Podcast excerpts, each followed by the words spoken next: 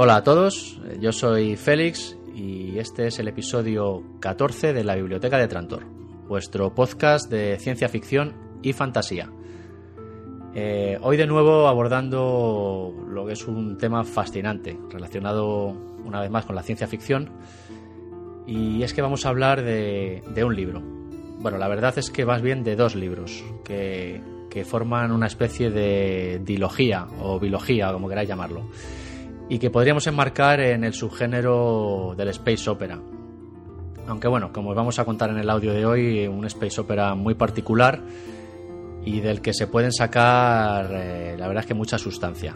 Se trata de la estrella de Pandora y, de su continuación, Jugadas desencadenado, de Peter F. Hamilton. Y bueno, para charlar sobre el tema de hoy, me acompaña bueno, alguien con gran presencia en el mundo del podcasting en España, ya que bueno, es administrador y, artífice de Radio Podcastellano.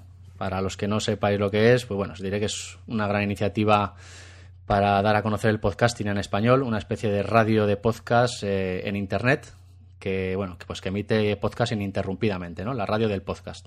Correcto.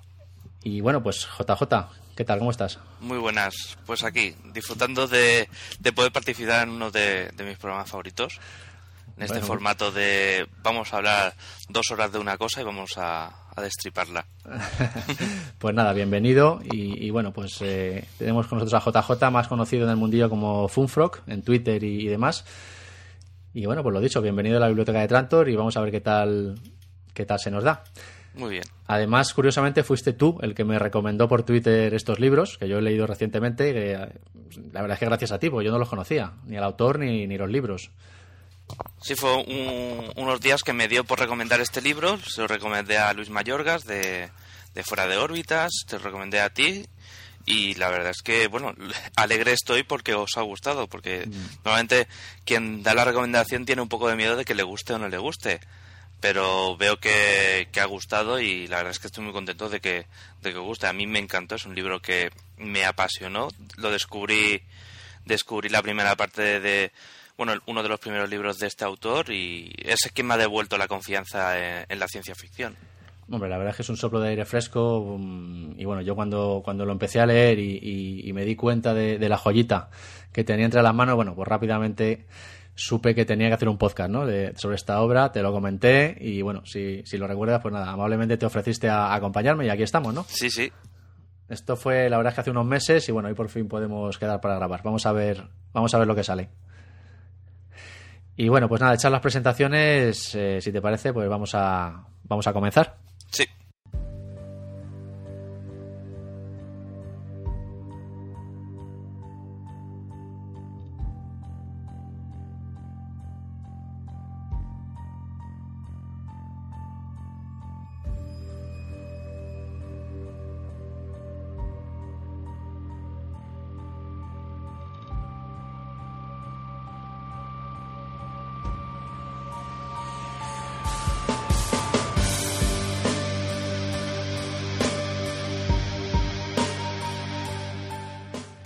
Hacer un pequeño, una pequeña biografía del autor. Sí, vamos a comenzar como, como solemos tener por costumbre por aquí, pues hablando un poquito del, del autor de la obra primero, ¿no? Que es Peter F. Hamilton, que es, eh, bueno, es escritor británico de ciencia ficción, eh, la verdad es que con cierta predilección por el space opera, y que nació en Rutland, Inglaterra, eh, el 2 de marzo de 1960. La verdad es que es un autor que ha vendido varios millones de copias de sus obras y, que se ha convertido por méritos propios eh, en el autor británico de ciencia ficción más vendido ¿no? de, los últimos tiempos. Mm. Eh, este hombre, por lo que yo he podido eh, investigar, no fue a la universidad y, comenzó a escribir en 1987, vendiendo su primer cuento a la revista Fear en 1988. su primera novela publicada fue Mindstar Rising, Mindstar Rising en 1993 y bueno, es un autor bastante desconocido para el público hispanoparlante, me parece a mí. Eh, corrígeme si me equivoco, pero en español solo ha publicado hasta la fecha tres obras, ¿no? Sí, que yo tengo conocimiento, las tres obras que, ha publicado son La caída del dragón en, en 2005 y Estrella de Pandora y Judas desencadenado en 2008 y 2009, aunque está previsto por Factoría de Ficción hacer la continuación de, bueno, la cuasi continuación de, de la saga de Pandora para en este, este año, que se, se dice que se va a publicar el, el siguiente libro. A lo mejor es un libro que se desarrolla en el mismo universo o es una continuación propiamente dicha. Es un libro que se desarrolla en el mismo universo, pero mil y pico años después. Sí, porque La Caída del Dragón, que es la otra que está publicada en castellano, es también un space opera, por lo que tengo entendido. Yo no la Sí. he leído. Bastante hard, además, por lo que, por lo que No he tanto, investigado. ¿eh? no tanto. No, no, no, es muy, es muy space opera, incluso tiene tintes. Ahora lo comentaremos después. Ahora lo comentaremos y introduciremos un poquito el, el libro, que es para mí uno de los libros que te puedes iniciar en este autor y que, y que puedes saber sobre todo el estilo del autor. Pues bueno, aparte de esta La caída del dragón, pues luego publicó pues los dos libros que van a ocupar eh, este podcast, ¿no? La estrella de Pandora, publicada en inglés en 2004 y en castellano en 2008, y su continuación Judas desencadenado, que se publicó en castellano en 2009 y que bueno, viene a llamarse la saga Commonwealth o saga de la Federación eh, Estelar, ¿no? Sí. Y, y nada, el resto de la obra de Hamilton, por el momento, como decíamos, pues no ha sido traducida eh, todavía a nuestro idioma.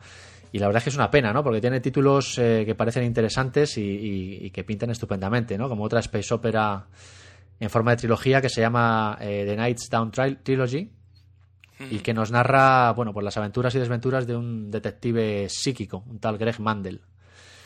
Y luego tenemos otro título eh, que se llama Misspent Youth, que además se desarrolla también en el mismo universo en el que, en el que se desarrollan las obras que, que vamos a, de las que hablamos a hablar hoy, el universo Commonwealth, pero en un barco temporal pues bastante anterior, ¿no? ya que empieza, ah, aquí empieza además a tratar el tema de los rejuvenecimientos y, y de la inmortalidad artificial que tanto juego pues da en, en los libros de los que vamos a hablar hoy. ¿no? Sí.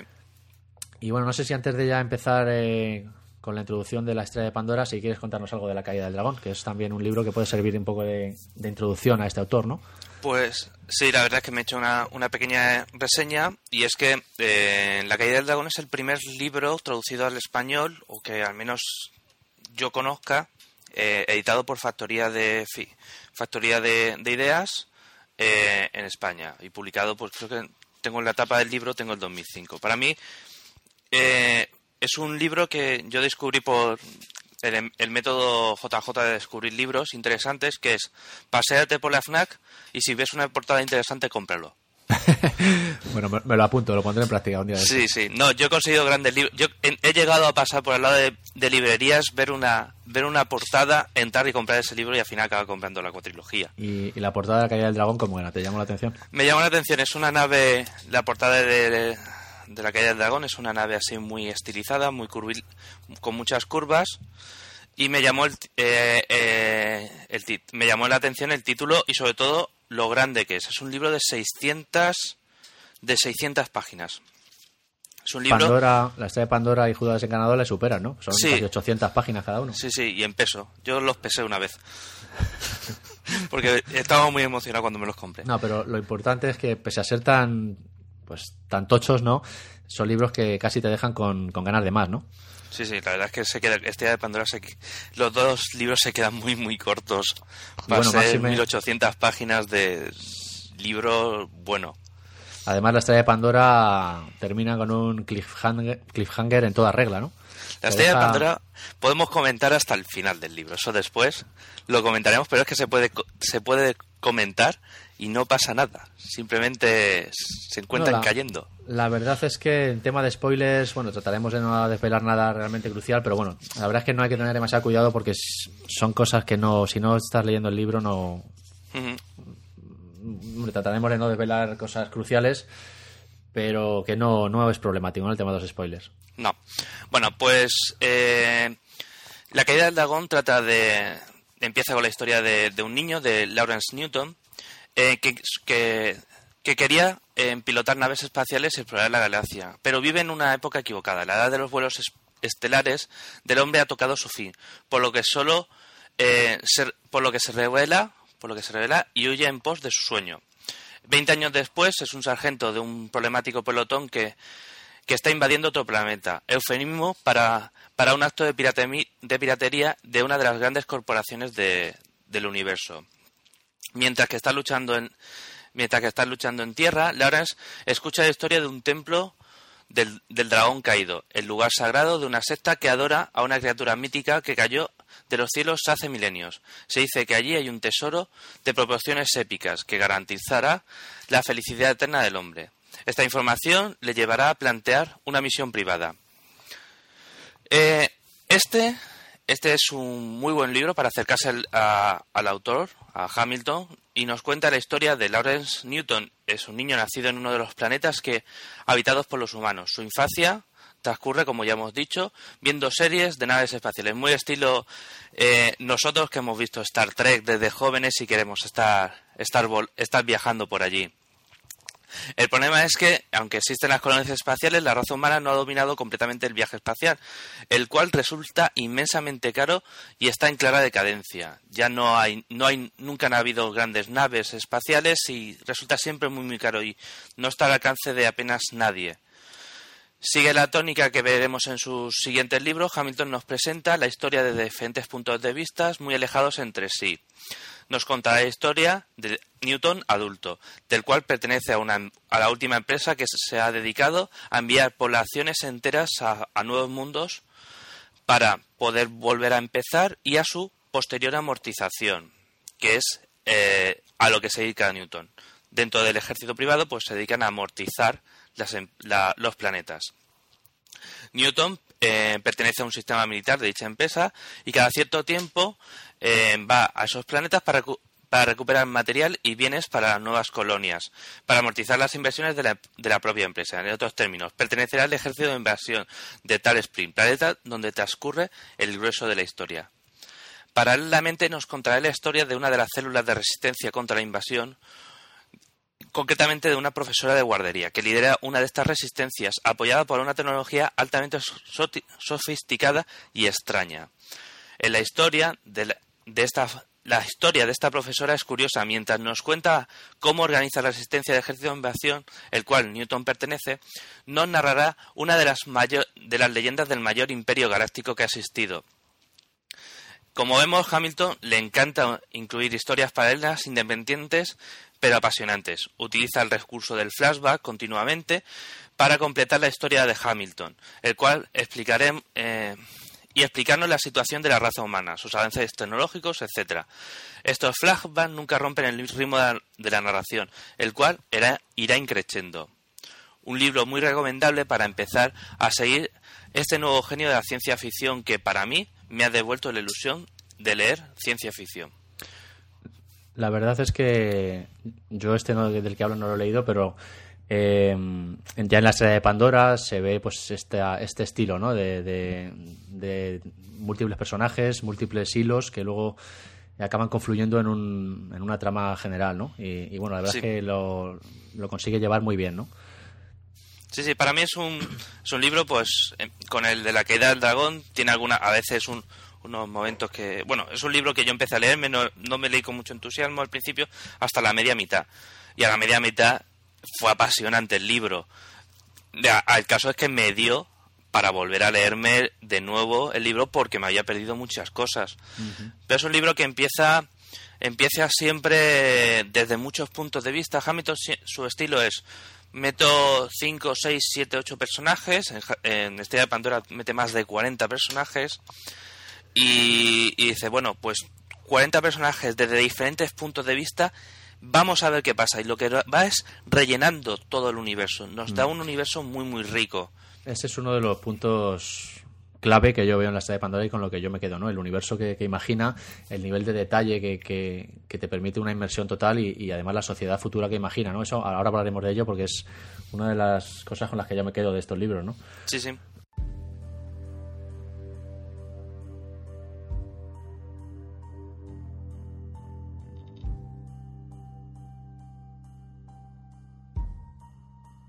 Al igual que la Tierra era el cruce de todos los planetas de la fase 1 de la Federación Intersolar, Verona era el cruce principal para esa sección de la fase 2, con salidas que conducían a 33 planetas diferentes. Era uno de los llamados 15 grandes, los planetas industriales establecidos a lo largo del borde de la fase 1, a unos 100 años luz de distancia del Sol.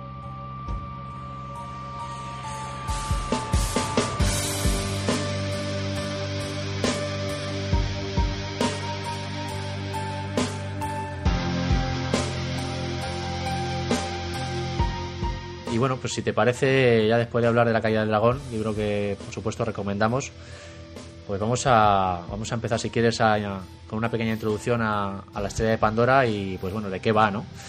Muy eh, Podemos decir que estamos en el siglo 25 y bueno, la raza humana, aunque parezca tópico, se ha expandido por el universo, ¿no? colonizando pues cientos de planetas congruentes con la vida humana y, bueno, ha formado una enorme civilización humana que se conoce como la Federación.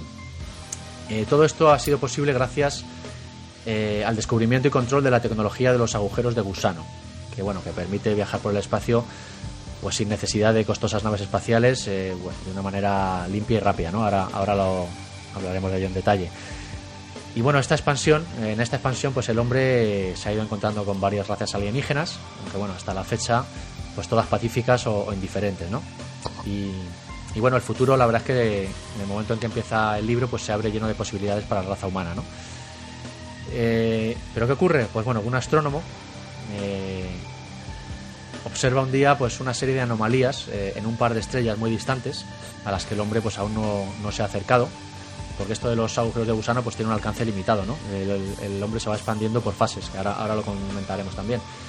Y bueno, estas estrellas pues han dejado eh, han dejado de emitir luz de repente, ¿no? Eh, se descubre que hace mil años eh, los sistemas estelares de esas estrellas que se conocen como el par Dyson, Dyson Alpha y Dyson Beta, fueron rodeadas por algún tipo de barrera artificial. y bueno, pues evidentemente estas barreras comienzan a generar preguntas interminables, ¿no? Eh, ¿Quién creó las barreras? Eh, ¿Qué raza posee una tecnología tan extraordinaria como, como para conseguir encerrar un sistema eh, estelar entero dentro? ¿Fueron construidas para encerrar algo o, para no dejarlo entrar? Bueno, ya el título de la primera novela, La estrella de Pandora, pues sin duda hace referencia obvia a la mítica caja de Pandora, ¿no? Porque, claro, evidentemente alguien con una tecnología capaz de levantar eh, una barrera impenetrable alrededor de, una, de un sistema estelar de la noche a la mañana, la verdad es que puede llegar a dar mucho miedito, ¿no? Sí, sobre todo le, da, le genera muchos problemas al descubridor de eso. Mm. Además, es curioso, a mí una, me llamó la atención eh, el astrónomo que descubre, pues eh, Hamilton te narra en el libro cómo la astronomía, propiamente dicha, es una ciencia en decadencia, ¿no? Sí. Desde, desde el momento en que se descubren los agujeros de gusano, tanto la astronomía como la carrera espacial caen en desgracia, ¿no? Porque ya no hacen falta, ya no te hace falta eh, naves espaciales para viajar por el universo, ya no te hace falta la astronomía, ¿por qué estudiar las estrellas desde, desde lejos cuando puedes acercarte a ellas, ¿no? Entonces, la verdad es que todo ese, todos esos aspectos son, son curiosos e interesantes y a mí me, parecieron realmente...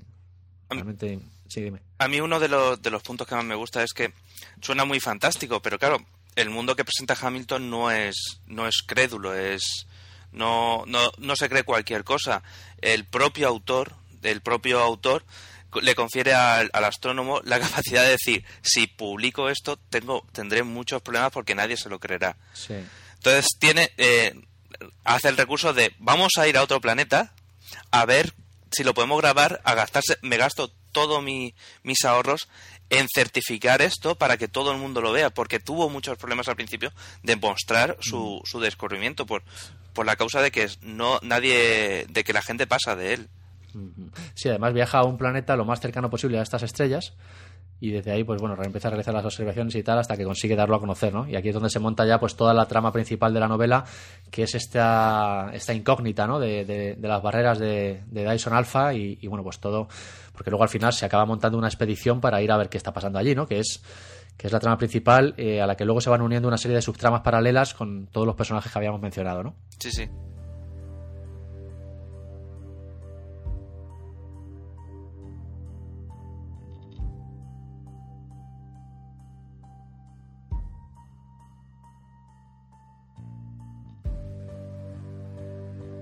No se había dado cuenta hasta entonces de lo mucho que le asustaba morir no era algo que esta sociedad pudiera entender.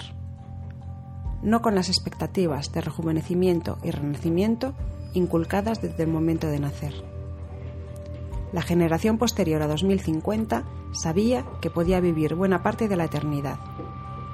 Formaba parte de sus derechos.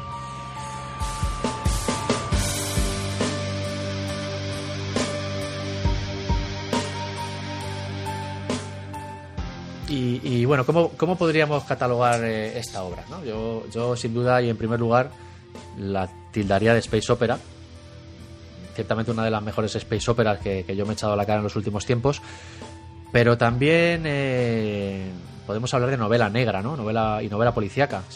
Sí, sí, tiene, lo, lo, bueno que tiene para mí Hamilton es que te, te lo da te lo da todo. O sea, tienes tienes policías, tienes política, tienes industria, tienes espionaje, tienes guerra, tienes paz, tienes mm, intriga. La verdad es que te lo da todo. Tiene fantasía. Es un libro que no que utiliza la mayor parte de los géneros que se pueda meter dentro de la ciencia ficción, que tenga cabida, convirtiéndolo en subgéneros. O sea, la ciencia ficción es lo que le envuelve todo. Te presenta un mundo rico, te presenta un mundo donde donde cada planeta es diferente, tiene un, aunque hay un sistema político por encima, cada planeta eh, tiene su propia, su propia personalidad, donde los personajes son muy dispares. No sé, es un. Es, es grande, el, libro es muy grande y uno de los y uno de los grandes avances que, que tiene Hamilton es también la tecnología no utiliza tecnología fantástica como pueda ser teletransporte o eso, no. Se va... todo, todo trata de estar perfectamente explicado, ¿no? Y, que sea, que resulte creíble. Mm, sí. Y, bueno, la verdad es que el libro eh, y la sociedad futura que Hamilton imagina, pues gira eh, alrededor de, dos grandes tecnologías o descubrimientos tecnológicos, ¿no? Por un lado, me gustaría además comentarlos porque son, son casi, casi los pilares fundamentales en los que, en los que se basa la, la novela, ¿no? Eh, por un lado, los que ya hemos mencionado, la tecnología de los agujeros de gusano, que, bueno, se descubren en el siglo XXI y a partir de ahí, pues, pues bueno, es cuando la raza humana comienza a expandirse por el universo, ¿no? Eh, y es una expansión, como decía, que no está hecha de la manera habitual, ¿no? Eh, navegando por el espacio, sino que, que realmente se hace en tren. ¿no? Y no es que no, señores oyentes, no he bebido todavía, me explico, lo del tren es que eh, Hamilton presenta que presenta los trenes como el, el avance en, en la eh, en los viajes espaciales. Cuando sitúas un agujero negro dentro de un planeta en, un, en una estación, un agujero de gusano en una estación en una estación de tren y pones su salida en otro planeta, solo tienes que pasar un carril de un sitio a otro para viajar de un planeta a otro. Claro, entonces todas las estaciones eh, planetarias para viajar, pues son estaciones de tren, solo que hay un, gran portal, que es un agujero de gusano, que da a otro mundo. Entonces, todos los transportes eh, por la federación se realizan en tren, a través de los agujeros de gusano, por supuesto. Sí, sí. Entonces, eh, este dominio de esta tecnología ha permitido a la humanidad pues, abrir portales entre mundos a, años luz de distancia, ¿no? Y viajar entre ellos en, un instante, de manera rápida, de manera limpia y de manera sencilla, ¿no? Eh, y bueno, de hecho, una de las primeras cosas que llama la atención cuando empezamos a leer eh, esta obra, pues es como decimos la manera de viajar, ¿no? Que es eh, a través del ferrocarril. Trenes, claro, trenes que atraviesan estos agujeros de gusano para viajar de un mundo a otro o incluso dentro de un mismo mundo para viajar rápidamente entre continentes y todo este tipo de historias, ¿no? Además hace, hace que la carrera espacial eh, no esté en decadencia, sino que sea inexistente. No se controla los viajes en el espacio ni se plantea en la obra, hasta bien avanzada la obra, el ¿qué hacemos con, las naves espaciales? Porque es que existen cuatro o cinco naves espaciales, el resto todo es por tren. además, además el comienzo de la, del libro es brutal, ¿no? En este sentido. Eh, comienza con la llegada del hombre a Marte en el siglo XXI. Y bueno, no, no queremos desvelar lo que ocurre, pero, pero vamos, es un comienzo que dices, Dios, ¿qué está? ¿Qué ha pasado? te quedas con la boca abierta, ¿no? Como diciendo, joder, ya te dan ganas de seguir leyendo, evidentemente. Sí. Sintió un ligero cosquilleo en la piel cuando el vagón atravesó la cortina presurizada que evitaba que se mezclaran las atmósferas de ambos mundos. Aunque salvaba una distancia de 118 años luz, el agujero de gusano en sí no tenía longitud interna. La maquinaria del generador que lo creaba, sin embargo, tenía un volumen considerable la mayor parte del cual se encontraba oculto en los inmensos edificios auxiliares de hormigón que había tras el tejado. Dada la velocidad a la que viajaba el tren, todo pasó como un fogonazo de un segundo.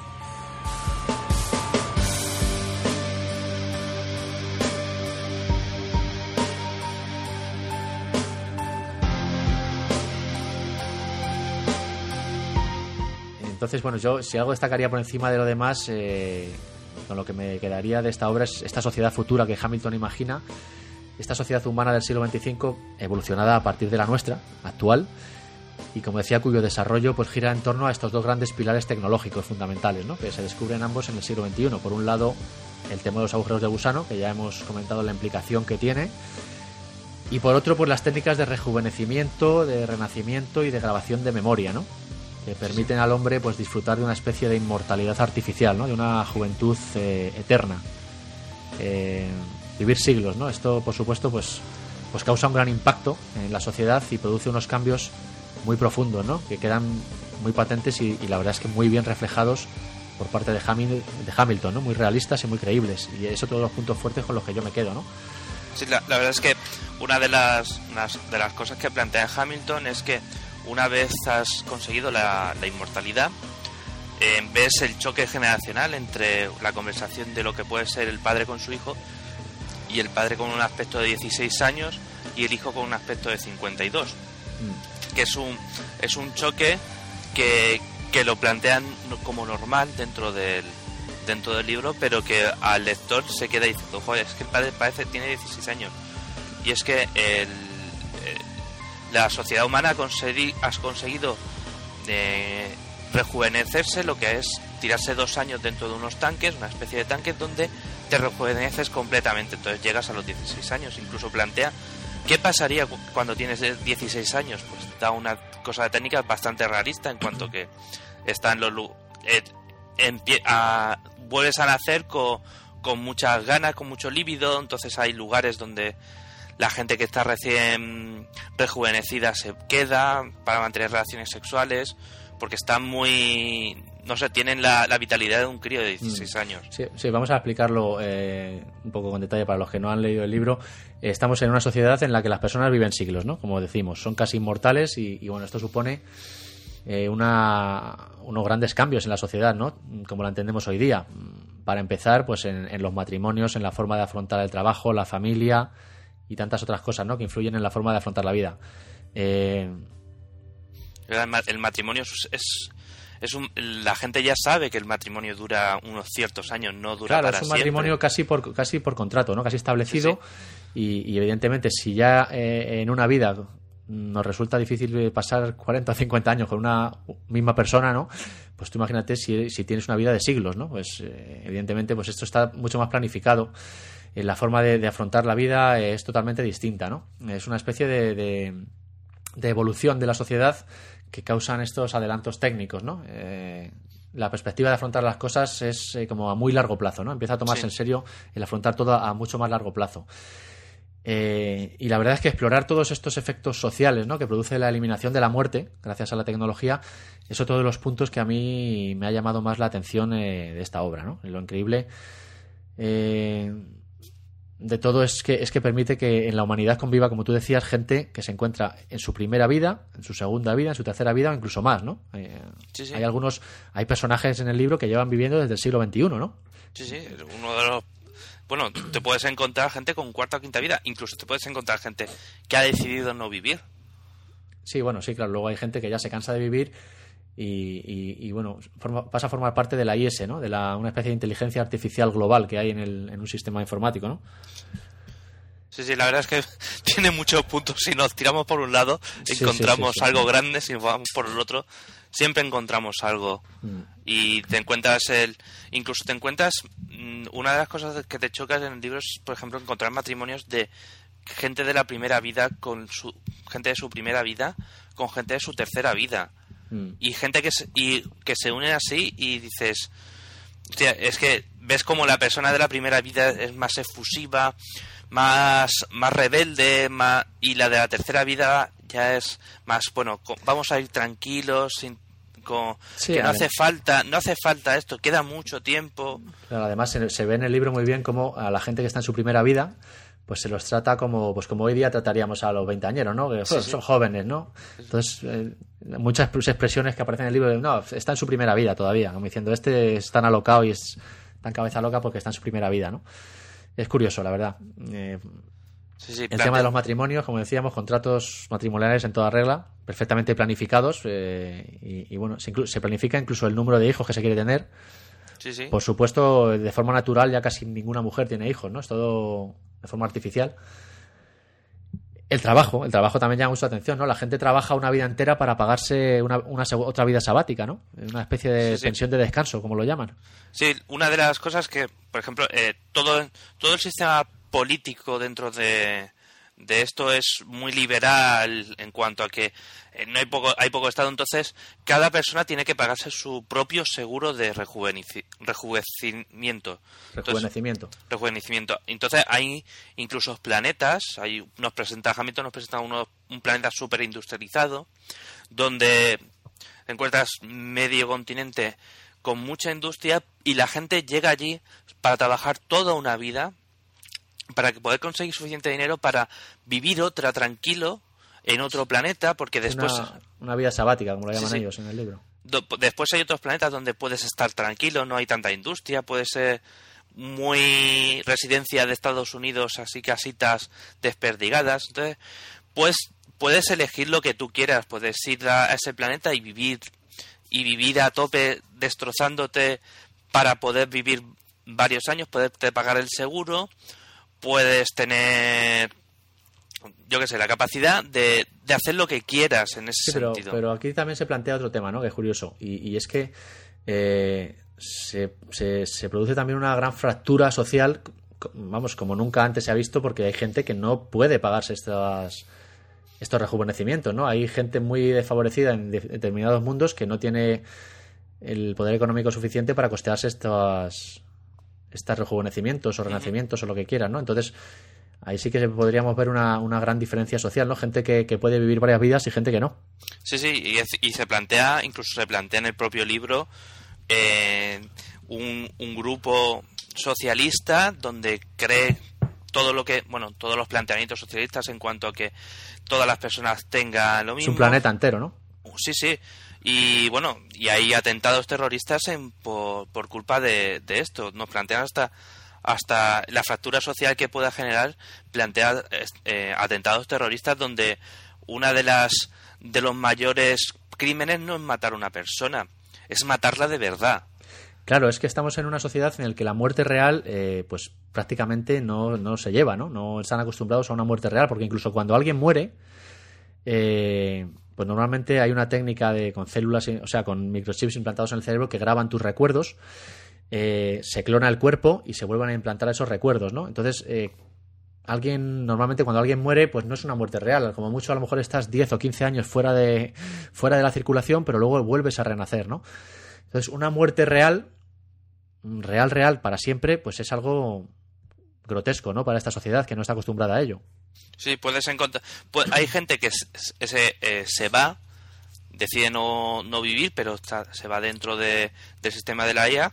Pero la muerte directa no es algo que, que la gente acaba, acabe de comprender, no, no lo ven incluso y le echan en cara a gente el que haya eso, muertes directas, porque no lo comprenden, no, mm. no asumen que pueda haber, que pueda haber eso. Cuando hay tanta estabilidad, no hay, no hay problemas realmente. Tú, mm. Es un país que sí, pues es un mundo donde sí, la gente le cuesta avanzar, pero no hay guerras, no te plantean guerras, no hay ejército, hay, hay policía, pero la policía de la Commonwealth pues está muy infravalorada, la ven como, bueno, pues es que tampoco, tampoco hay mucho crimen y, el, y los crímenes que hay pues son bastante difíciles de, de, de esto de, de, resolver porque hay muchos problemas en cuanto a, que puedes llegar a perder parte de la memoria, te la puedes borrar, pues puedes hacer muchas cosas. El chip de memoria le da mucho juego al libro.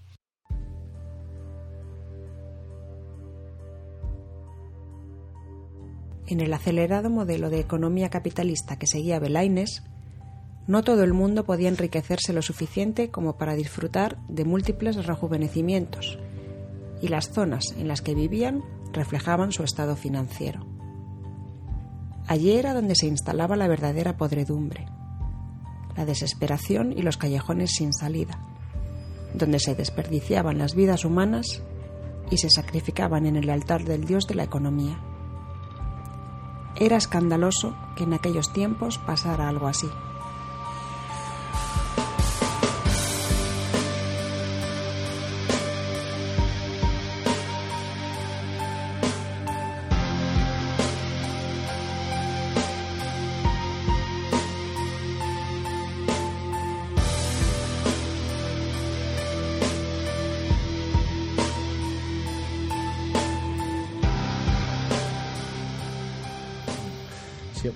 Si quieres, eh, comenzar a describir un poco el, pues el, universo, ¿no? El universo que nos presenta Hamilton, el sistema político que tiene. Eh, es, una, estamos ante una federación de planetas. Hay cientos de planetas eh, colonizados. Y bueno, el sistema de gobierno es una especie de democracia, pero muy liberal, ¿no? Y, que está regida realmente por, por grandes dinastías, ¿no? Grandes dinastías que fueron pues eh, las que primero colonizaron los primeros planetas. La expansión humana se produce en fases, ¿no? La primera fase, que son los 15 grandes. Claro, una primera oleada, una primera fase que, de exploración que fue la que salió de la Tierra en primer lugar. Y que, bueno, los primeros planetas que se colonizaron son los planetas que realmente ahora en la Federación son los más importantes, ¿no? Tanto industrial como tecnológicamente hablando, como bien dicen los 15 grandes, ¿no? y, con la Tierra como con la Tierra como centro de, gobierno. Efectivamente, con la Tierra como centro. Eh, planetas fundados pues por una gran compañía, financiados por una gran compañía y dirigidos por una gran compañía, ¿no? Y cada uno de estos planetas suele ser propiedad de una de las grandes dinastías que gobiernan la Federación, ¿no? Sí. Una sociedad capitalista gobernada por grandes dinastías eh, y bueno, la verdad es que extremadamente liberal, ¿no? Sí, sí, han conseguido que no no haya muchos impuestos porque eso, hay muchas cosas que no se pagan. La propia es un gobierno muy muy Estados Unidos. Es coger a Estados Unidos y llevarlo a casi su máximo esplendor. Aunque bueno, dentro te puedes encontrar facciones o grupos o planetas enteros donde deciden separarse del sistema y gobernarse a sí mismos con otros preceptos, incluso fuera de la tecnología. También se lo plantean, decir, bueno, pues nosotros nos gobernamos de otra manera y se gobiernan de otra manera. No hay invasiones en cuanto a ese planeta vamos a invadirlo o hay iniciativas donde nos vamos a fundar otro tipo de, de sociedad y, van y la, y la fundan. Claro, es que esto es un aspecto que a mí me parece que condiciona todo el tema de los agujeros de gusano, esta, esta capacidad de expandirse, de expandirse sin límite, ¿no? de, de, recursos ilimitados.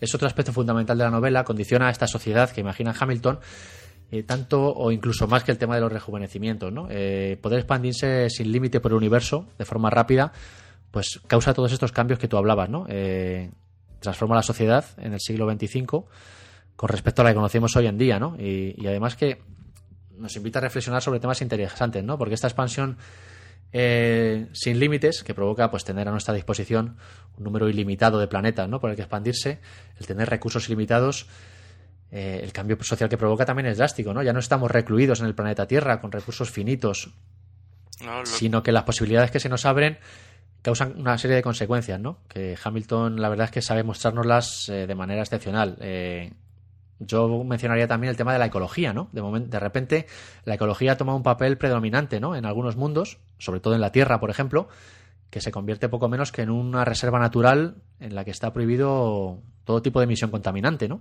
Está prohibido hasta, conducir coches. Claro, no están permitidos, eso es, no están permitidos los vehículos de combustión. Eh, Hamilton nos narra como la Tierra del siglo XXV eh, se ha recuperado ya de los estragos eh, causados por el hombre durante el siglo XX y XXI. La verdad es que es un vergel y bueno, pues hay unas leyes medioambientales draconianas hacían inconcebible construir en la Tierra cualquier tipo de central eléctrica que queme combustible, ¿no? Sí. se, sustituye, sustituye, no existen centrales de energía dentro de la, Tierra. eso iba a comentar. Es curioso como el libro describe como en el año 2190 se construye en la Luna una central eléctrica global solar, que lo llaman ellos, formada por varios paneles solares enormes, ¿no? construidos a lo largo de todo el ecuador de la Luna, de modo que en todo momento siempre está recibiendo luz del sol, ¿no? Y la Luna se convierte de esta manera pues, en la principal fuente de, energía de la Tierra, ¿no? La energía generada en la Luna se transfiere a la Tierra pues a través de, microagujeros de gusano, ¿no? Que, se distribuyen y se distribuye por todo el planeta pues por una especie de redes superconductoras continentales que tienen, ¿no? Sí. Y la verdad es que tiene su lógica, ¿no? Ya no hay necesidad de acabar con, los recursos naturales de la Tierra ni de contaminarla, ¿no? Tenemos mundos ilimitados que explorar, eh, con lo cual, pues ciertos mundos se preservan, ¿no? ecológicamente hablando. Y bueno, ahora el hambre de las economías y de los mercados eh, tiene otros pasteles en los que morder, ¿no? Sí, porque una, uno de los, que, de los planteamientos es que la, hay mundos donde pueden ser un poco más laxos, porque se ha dominado la tecnología de la fusión, la energía en otros planetas donde no tiene, donde no se realiza la gran inversión de la Tierra, que es eh, energía a través de, un satélite, se, se consigue a través de la fusión. Y uno de los uno de los de los de las cosas que plantea Hamilton es que puedes llegar incluso a planetas donde se restringe excesivamente eh, la expansión la expansión eh, de edificios a una zona en concreto porque todo el planeta no pueden tocarlo. Solo se puede tocar un triángulo de un triángulo de porción de tierra para su construcción. El resto no puede ser no puede ser tocado. Llegan las, las limitaciones ecológicas llegan hasta ahí, hasta ese punto. Hombre, la consecuencia de, pues, pues, eso de disponer de recursos prácticamente ilimitados, ¿no? Y de manera fácil porque con este tema de los agujeros de gusano puedes moverte por el universo de una manera muy limpia y muy rápida, ¿no?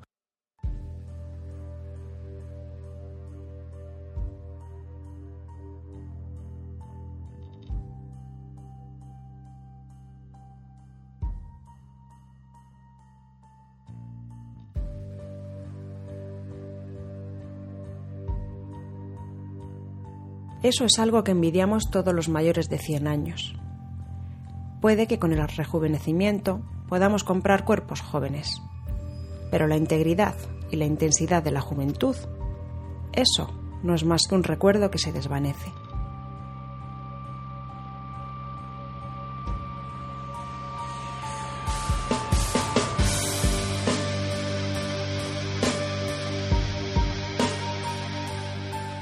Y otra consecuencia, como tú decías antes, es la ausencia de guerras, ¿no? Lo que ocurrió más o menos es que tras la apertura de los primeros mundos nuevos, pues bueno, las aspiraciones militares poco a poco fueron decayendo, ¿no? A medida que la población de la Tierra eh, pues se marchaba, ¿no? Para, encontrar entre las estrellas otro tipo de libertad, otro tipo de, vida. Mm, las guerras, los señores de la guerra, los fanatismos poco a poco fueron disminuyendo hasta que se crea la Federación y bueno, los viejos ejércitos eh, casi casi van muriendo, ¿no? Mientras se continúa la inexorable expansión del universo, eh, encontrando mundos pues congruentes con la vida humana, ¿no? Ya no hay países, sino que bueno, la sociedad humana es una federación, cada mundo tiene su gobierno propio, pero todos los mundos pues forman parte de esta federación. Bueno, hay mundos independientes también, pero vamos en general. Y bueno, aunque los seres humanos pues ya sabes cómo somos, ¿no? Incorregibles y bueno, sigue habiendo luchas de poder, sigue habiendo intereses económicos, ejércitos como tales, la verdad es que han desaparecido. Y si lo pensamos bien, en, una, en un futuro así no hay necesidad, ¿no? Los mundos a nuestra disposición son limitados, los recursos son ilimitados, hay trozo del pastel para todos, ¿no? Hay lo que se llama una civilización de tipo 2. Mm. Aquella que ha conseguido dominar un sistema solar y se ha expandido. Es básicamente la civilización que nos plantea Hamilton. Aunque bueno, yo la verdad es que está bien, pero también tengo mis dudas, ¿no? De, que eso sea del todo creíble, ¿no? Porque es quizá un poco demasiado idealista, ¿no? Ya la historia ha demostrado cómo somos los seres humanos, ¿no? Y, y, lo violentos que somos y, bueno, el tema de la desaparición de los ejércitos queda muy bien, pero en cierto modo chirría un poquito, ¿no? ¿No crees? Sí, hombre, hay una hay una cosa que se plantea en, en otros sitios también, porque no esta idea no, no solo la tiene Hamilton, y es que eh, el mundo, eh, la, raza humana siempre va a estar en conflicto entre ellos. Y no puedes, tú no puedes convivir con otra persona que piensa diferente o que tiene una cultura muy diferente. Entonces lo que Hamilton plantea y mucha otra gente plantea es que si tú unes a poblaciones eh, con el mismo pensamiento y las aíslas de otras que tienen otro pensamiento diferente, la guerra entre ellos no se va a producir porque al estar separados no tienes posibilidad real de, haber un enfrentamiento, no hay un territorio de enfrentamiento entre los dos. Entonces, por ejemplo, imaginemos que cada país eh, de la Tierra es un es un planeta. Si yo, por ejemplo, todos los españoles nos vamos a un planeta, no tendremos un conflicto, por ejemplo, con los franceses. Además, máxime cuando son planetas que están a años luz de distancia uno de otro, ¿no? El único nexo de unión son los agujeros de gusano, ¿no? Que te permiten viajar de uno a otro de manera instantánea. Pero sin ellos estarían completamente aislados, ¿no? Y los agujeros de, de gusano, lo hemos dicho, pero es controlado por una sola empresa, la cual puede tiene el control de cerrar fronteras en y de hecho lo hace en cualquier momento. Si ve amenazado, puede encerrar fronteras. Entonces, si hubiera un conflicto, eh, ahí entran, entran muchos factores. Entra el factor intentar mover por mm, un ejército de un lado a otro, pero claro, tienes que pasar a través de una empresa porque tú no puedes, con tus medios no puedes llegar a, al otro lugar. visto de esa manera sí que cobra más sentido, sí, la verdad es que sí. Eh, además, esto de la ausencia de ejército, la ausencia de naves espaciales, eh, cobra mucho sentido en el libro cuando, cuando la raza humana eh, monta su expedición a, Dyson Alpha y se encuentra pues con lo que no debe, ¿no? Se encuentra enfrentada a, a, casi diría yo que al horror, ¿no? Sí, sí. Se encuentra, puede ser al, enemigo más chungo que te puedes encontrar en un libro. Sí, ahora hablaremos de él, porque también tiene su miga. Entonces, bueno, pues esta, esta ausencia de, de ejércitos, ausencia de flota espacial, cobra especial importancia por eso, ¿no? Cuando, cuando llega el momento de que la necesitan, ¿no? Entonces, bueno, ahora hablamos de ello si quieres.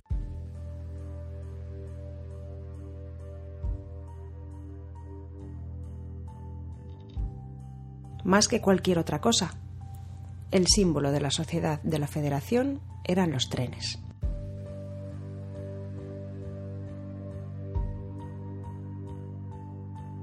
Prueba a rejuvenecer cinco veces a tener que volver a un trabajo de 9 a 5, siglo tras siglo, solo para poder ahorrar la mitad de tu salario en un fondo de pensiones de descanso que te permita volver a hacer exactamente lo mismo una y otra vez.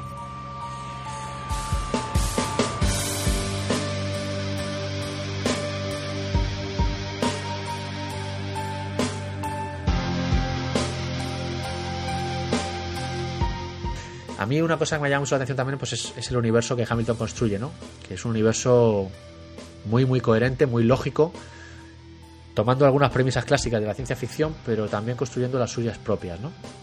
Sí. Eh, a esta verosimilitud la verdad es que ayuda mucho el increíble número de detalles que aporta a todo ¿no? Eh, el autor, con muchas descripciones de los mundos humanos por los que se va desarrollando la acción, de la sociedad, pero bueno, aunque a algunos seguramente les puede llegar a resultar tedioso, a mí la verdad es que no me ha pasado, ¿no? Es una especie de Tolkien en ese sentido, sí, pero mucho menos, mucho menos denso, ¿no? Mucho menos pesado, ¿no?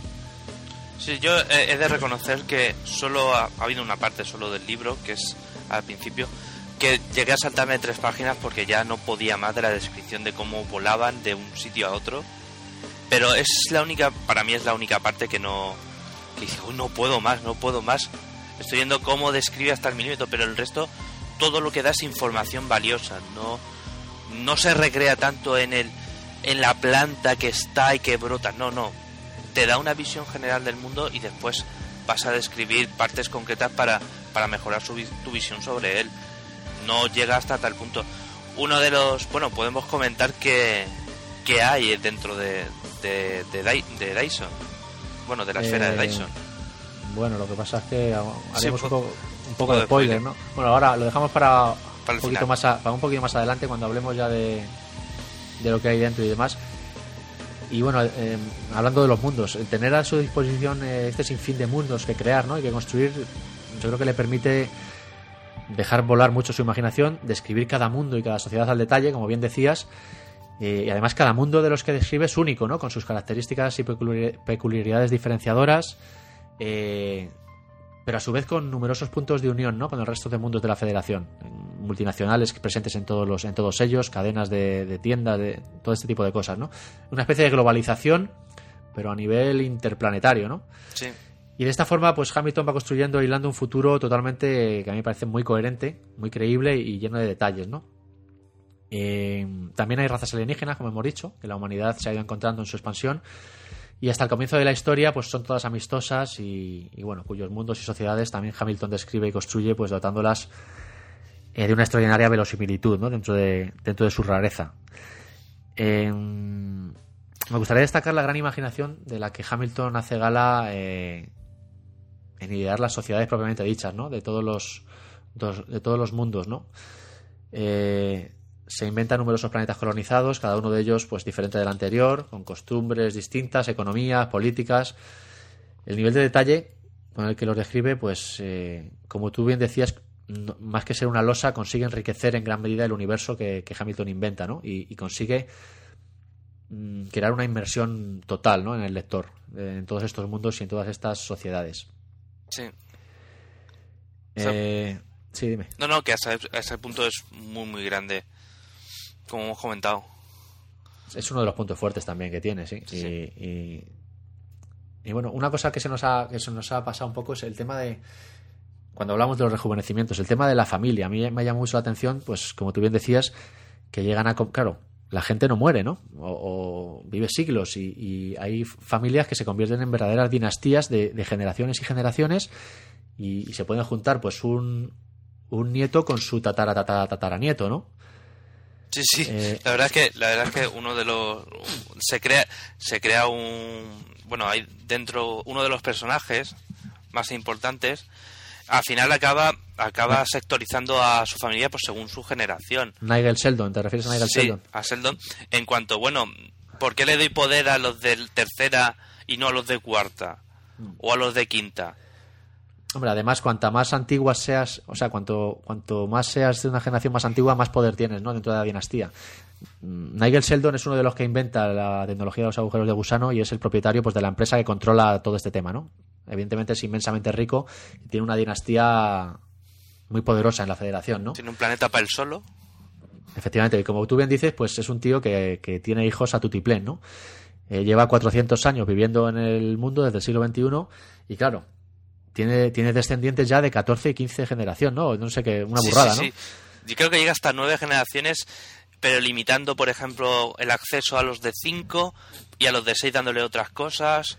Claro, entonces los que son... así.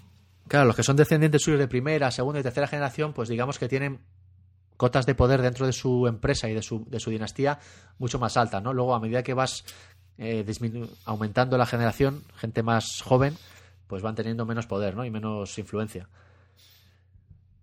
bueno, y, ya no solo la dinastía de este hombre, otras dinastías poderosas ¿no? de la federación pues tienen un funcionamiento similar. Sí, sí, una de las, una de las dinastías que nos presenta dentro de, de del libro, a ver si recupero el nombre. Los Burnelli, ¿puede ser? Sí, sí, sí, los Burnellis que tienen mucha esa, que son unos supervivientes natos mm. y nos presenta dentro de una, de una de sus dinastías como el padre, por ejemplo, tiene aparentemente menos edad que la hija. Claro, porque te puedes encontrar en situaciones de que eh, el padre se acaba, de se acaba de someter a un rejuvenecimiento y tiene una apariencia física de 20 años. y la hija en ese momento se encuentra en una edad real, de, o sea, una apariencia física de 50. Entonces, eh, se pueden dar ese tipo de, casos muy curiosos, ¿no? Que, es lo que produce todo este tema de los rejuvenecimientos y, demás. La verdad es que es curioso, es curioso. Eh, una pequeña peguilla que yo le veo a esto es que Hamilton no, no profundiza demasiado en el tema ético de todas estas, de todo esto, ¿no? En, la moralidad y en la ética de todo este tema, ¿no? Creo que, creo que la plantea en su primer libro. En el libro donde nace esta tecnología para él, que es uno de sus primeros libros, sí que, sí que presenta las cuestiones éticas y morales sobre, sobre, esta, sobre esta tecnología. Aquí la tiene como asentada, todo el mundo la da por hecho. Sí. Y tú la das por hecho también porque está, está dentro del propio libro. Mm. No, la verdad es que es, curioso. Es, está muy, además, aparte de ser curioso, está muy, muy bien descrito y muy bien explicado en los libros. Eh, te das cuenta de cómo es esta sociedad, ¿no? Eh, está muy bien llevado todo.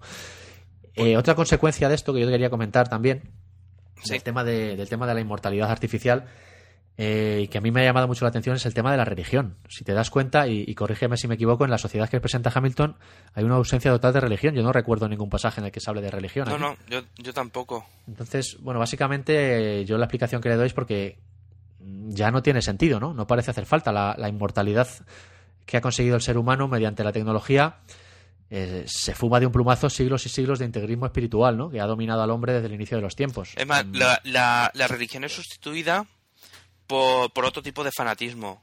Sigue existiendo fanatismo, pero es sustituida por, por otras cosas. Están los están en tierra lejana, por ejemplo, sí que hay un hay un no un culto, pero sí que una, un- unos humanos que tienen unas ideas muy claras. Ya, pero ¿sabes qué pasa en Tierra Lejana? Que, que ahí no hay, la mayoría de la gente no, no, tiene acceso a rejuvenecimientos. Sí, sí, allí, por ejemplo, es eso, donde no hay rejuvenecimiento, Claro, existe otra existe otra otra cosa. Ellos viven más eh, por la guerra, ellos sí que son guerreros. Es que no presentan claro, una lo, sociedad lo muy pasa guerrera. es que es que el que no, el que no, los oyentes que no nos hayan, eh, claro, no, que no se han leído el libro no, no saben por dónde van los tiros. Tierra Lejana es uno, un planeta de la fase 3, de los más alejados ya de la Tierra, y que bueno, es uno de los ah, de los argumentos centrales de, de la novela, ¿no? Lo que ocurre en Tierra Lejana y demás. Eh, pero sí, la verdad es que tiene razón, claro. Se ve que cuando- en, en lugares donde hay ausencia de esta posibilidad de, de- de vivir siglos y siglos, pues el tema religioso está un poco más presente.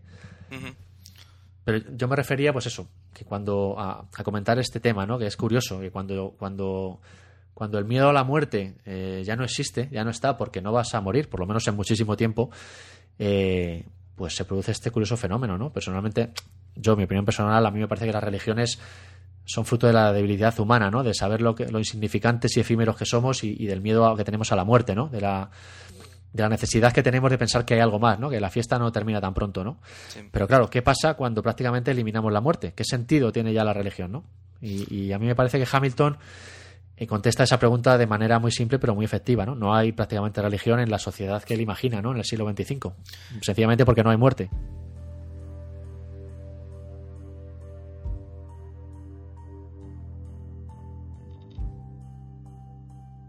Encontrarían su cuerpo, extraerían la célula de memoria y lo someterían al proceso de renacimiento. Estaba seguro. Pero no sería él como tal el que viviría en el futuro. Jamás había aceptado esa forma de continuación como lo habían hecho las generaciones nacidas en la Federación. Era muy difícil romper con ese viejo hábito, que era pensar como en el siglo XXI. Pero este no era un mal sitio para que se termine todo no después de 380 años.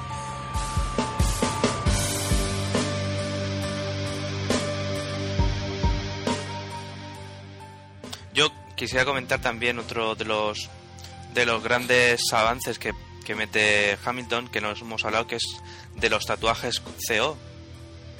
Eh, sí, sí, claro, eso, eso tenemos que hablarlo también, que es, que es importante. Sí, los tatuajes CO que se conectan con el propio módulo de memoria, que es el que hace que, re- que recuer- el módulo de memoria lo que hace es guardar todos los instantes de tu vida, que es lo que te permite, si por ejemplo mueres, te puedan reconstruir.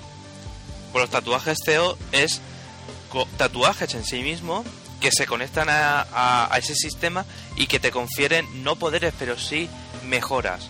Mejoras intelectuales, mejoras de otro tipo, conexión a, a la unisfera, que es el Internet de, Hamilton.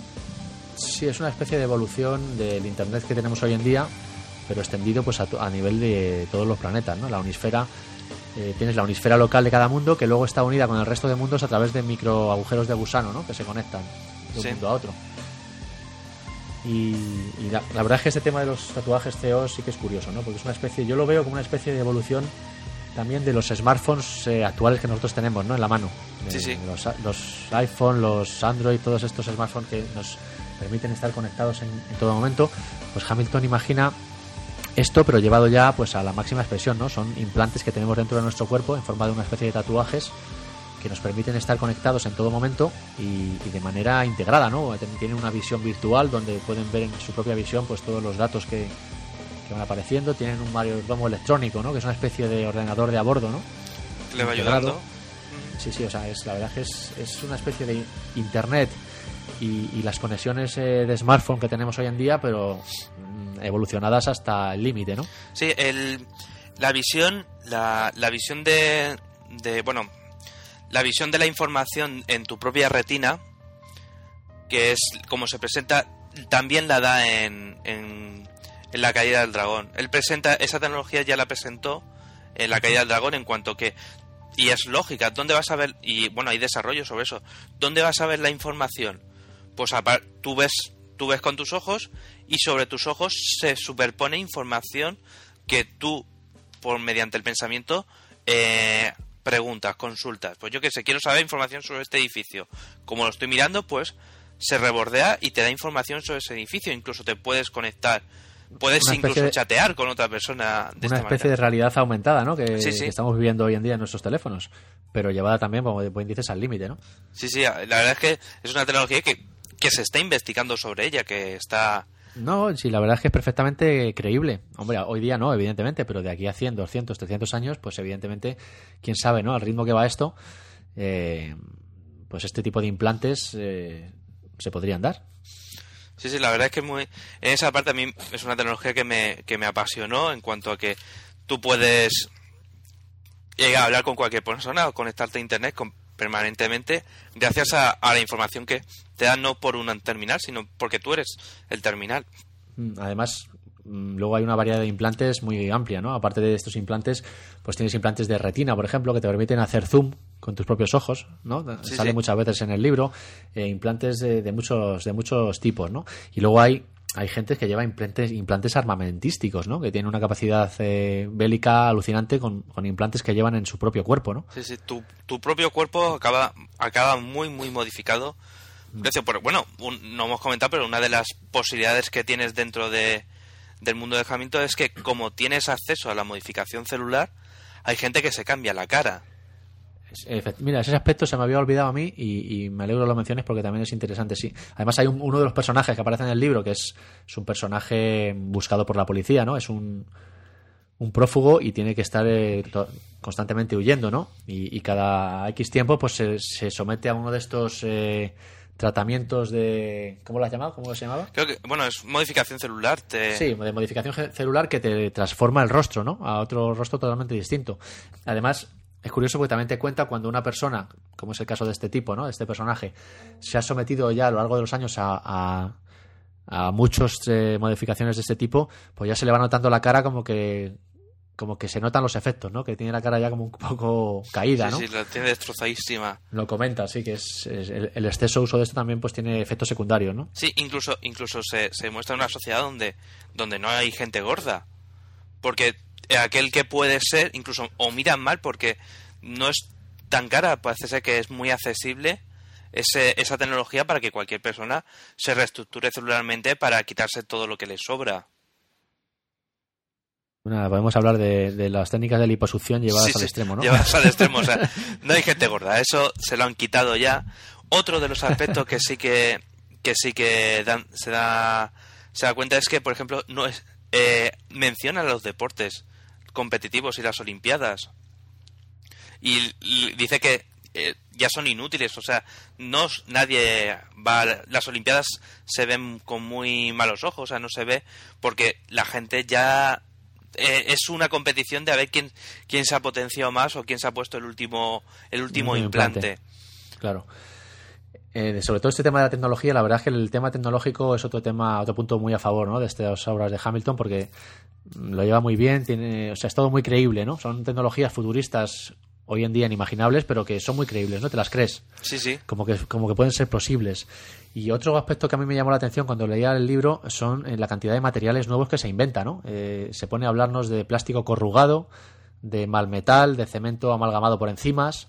Sí, el, cemento el, el hormigón de, el, hormigón coral es un... Es brutal. Es que para construir una carretera, eh, además lo describe en varios mundos, ¿no?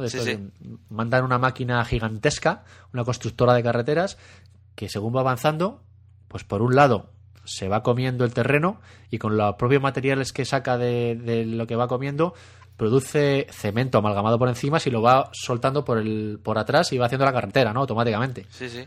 Sea, hay una serie de tecnologías que la verdad es que son brutales, ¿no? Y, muy creíbles todas. Los, los edificios, por ejemplo, los edificios se plantan. Sí, sí, sí. Tienen la, tienen, bueno, no se plantan en plan dejas un árbol, sino que van moldeando y en uno de los planetas que consiguieron consiguieron ese, consiguieron como una planta que era muy moldeable, pero tenía la resistencia del hormigón y podían dar forma a edificios complejos más o menos grandes, tampoco pueden ser muy, muy grandes, pero que te permita, te permitía hacer edificios en pocas semanas, tener tu propio edificio en, de hormigón y eso, con, con la... Con, plantado, un edificio casi plantado. Mm.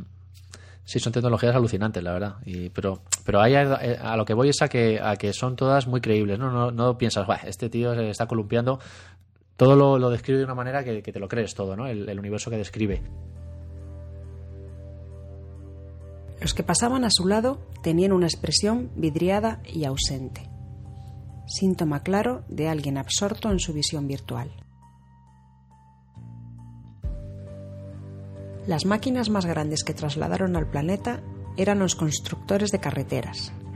Minifábricas oruga con grandes cuchillas armónicas en la parte delantera que deshacían la tierra y la arcilla. Un reactor químico procesaba el material y lo convertía en hormigón amalgamado por enzimas, que salía por la parte posterior y formaba una superficie plana y regular.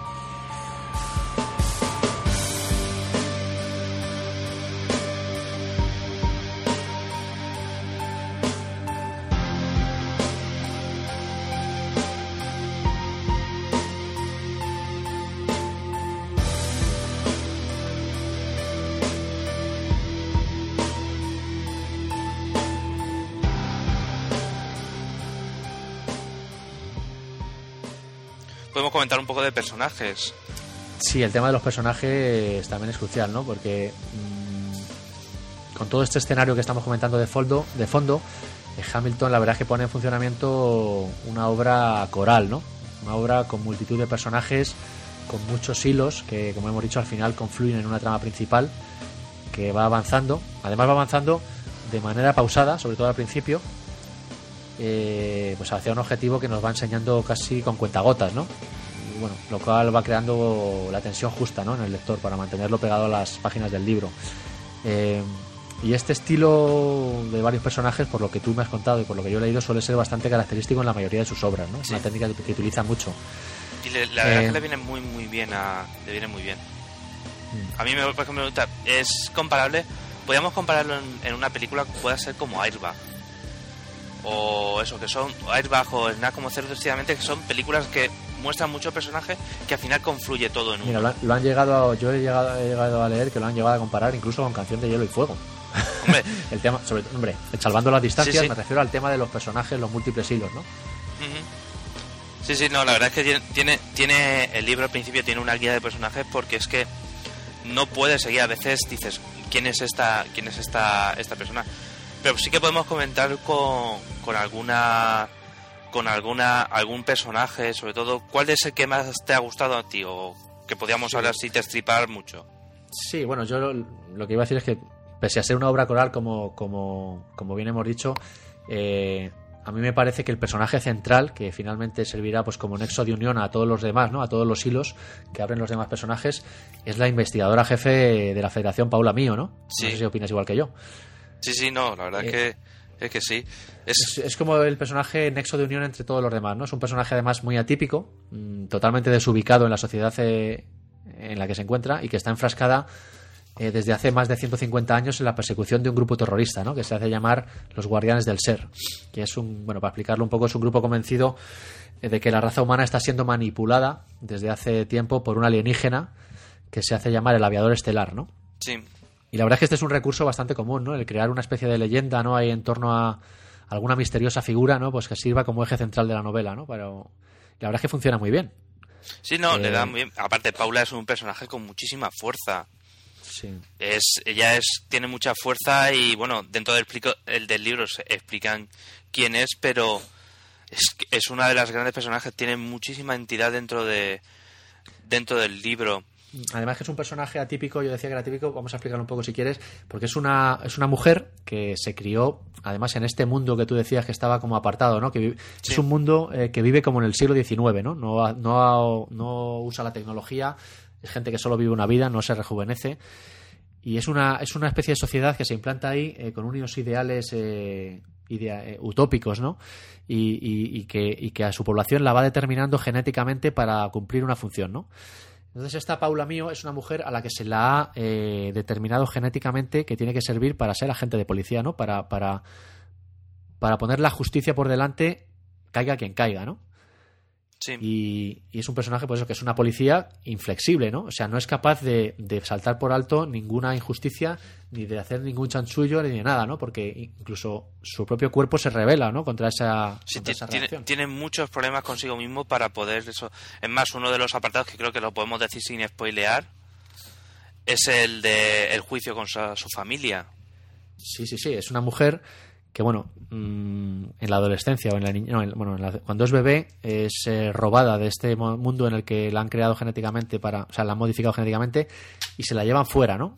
Entonces crece en la Federación, en un planeta de la Federación normal y corriente. Pero los que ella creía que eran sus padres no lo son realmente, ¿no? Son los que la robaron. Y bueno, se da la circunstancia de que se, la tía cuando se entera, pues eh, eh, está modificada genéticamente hasta tal punto que denuncia a sus padres y, y testifica contra ellos en el juicio, ¿no? Sí, sí. Porque no puede, porque no puede tolerar eh, no hacer justicia, ¿no? No, no, es, esa es implacable en ese sentido. Además es una especie de mito en toda la federación, ¿no? Una especie de mito policial precisamente por esto, ¿no? Sí, sí, es- lo normal es que cuando dices la imagen ella en el juicio denunciando y condenando a, a eso. También podemos comentar sobre los dos creadores de la tecnología Sí, hay de, personajes de agujeros de gusano también. con Ozzy y con, y con Sheldon. Y Ozzy Isaac, que es uno, y el otro es Nigel Sheldon, ¿no? Son los dos, los dos chavales que en el siglo XXI eh, en, una, son, en una universidad pues si eh, consiguen descubrir el- la tecnología de los agujeros de gusano, ¿no? Y bueno, evidentemente, pues esto los lanza a la fama, los lanza al estrellato, son en el siglo XXV son multimega millonarios y son los propietarios de la empresa que domina esto, este tipo de tecnología, ¿no? En, la federación. Sí, sí, cada uno, aparte cada uno con una visión del mundo total y radicalmente diferente. Claro, entre Nigel sí. Sheldon es, digamos, el que realmente se ocupa de la empresa, de gestionarlo todo, es el típico pues líder de una dinastía que interviene incluso en el gobierno de la federación, ¿no? Y el otro, el Isaac, Ozzy Isaacs, pues es el típico cabra loca, viva la vida, ¿no? Sí. Que, que, bueno, es millonario, pero se dedica a pirarse por ahí y no a padecer en, en decenas de años muchas veces, ¿no? Sí, es, es, su- es, bueno, estoy podrido de dinero, ¿qué hago como me da igual el dinero, me voy por ahí. Bueno, el tío se ha construido una especie de, de asteroide privado incluso, ¿no? Tiene su, pro- tiene su propio asteroide con una Claro, casita con una- pequeñita. Sí, con una entrada privada de agujero de gusano hacia allí y, bueno, es alucinante, ¿no? La verdad es que es, es totalmente alucinante. Sí, sí, no, es un. Es, son dos visiones de, de la empresa diferentes y dos visiones del mundo totalmente diferentes entre, entre sí, hasta el plan de eso. Uno, uno está dentro de la empresa y se ha modificado para ser. para llevar la empresa bien, y el otro pasa hasta las narices de todo. Y se va, y, la, y su. Y su historia es muy, muy importante también y muy, muy interesante. Eh, sí, porque luego se va a recorrer los senderos de los Silfen, ¿no? Sí, sí, sí. Bueno, los, los Silfen, no lo hemos dicho, son, es una raza alienígena que se encuentra en la humanidad en su expansión. Pero bueno, yo los llamaría directamente elfos, ¿no? Porque son un calco a los elfos, ¿no? De, Sí. de toda la vida, de la- del mundo de la fantasía. Y, y mira, enlazando con el tema de la religión, del que hablábamos, del que hablábamos antes, el tema, con el tema de los Silfen, ahí también hay. Porque como yo decía, bueno, Hamilton pues se fuma la religión casi prácticamente, ¿no? De su, de su sociedad. Pero luego, por otro lado, ¿no? y, y como contraposición a todo esto que habíamos dicho de la religión y de ausencia de religión, he he de reconocer que luego el tío nos la mete doblada, ¿no? Con el tema de los Silfen, ¿no? Sí, Eh, solamente muy, muy. de- Sí, porque, porque es una raza que recorre, que recorre la galaxia a través de, de místicos senderos, ¿no? Misteriosos, en bosques, eh, en los que la tecnología además no funciona y en los que hay que recurrir pues a, a- a la ya olvidada espiritualidad, ¿no? Ahí mete un poco de... No sé, ¿qué- no sé qué opinarás tú de los Silfen. El pero- palacio de la Ciudadela de Hielo es. Creo que se llama así.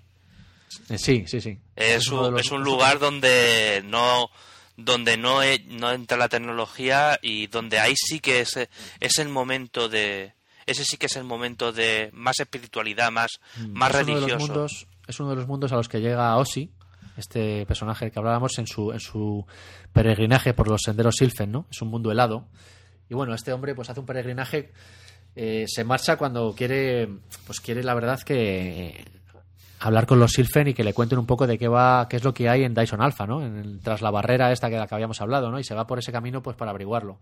Hay como dos especies de caminos, uno el de Ossi, que va por el tema de los Silfen, y otro el de Nigel Sheldon y la Federación, pues con sus expediciones eh, a la estrella, a, la, a Dyson, ¿no? Sí, A- sí. Al sistema Dyson.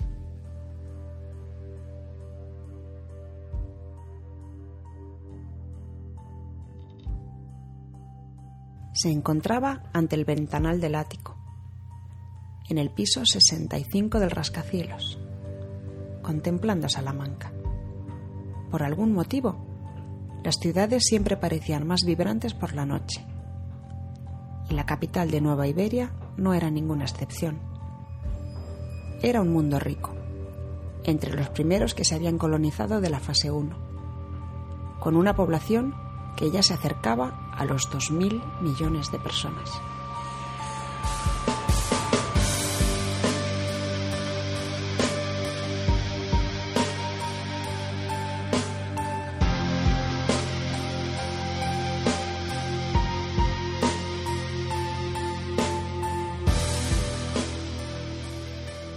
De las que no hemos hablado tampoco, por cierto, porque claro, vamos a ponernos en situación. Estamos en esta en este siglo XXV, en esta sociedad que hemos descrito, con ausencia de ejércitos, con ausencia de flota espacial, porque no es necesaria, y de repente se presenta esta incógnita de, de la estrella de Dyson Alpha, ¿no? Una super barrera que ha encerrado un sistema estelar entero y que no sabemos lo que hay allí, ¿no?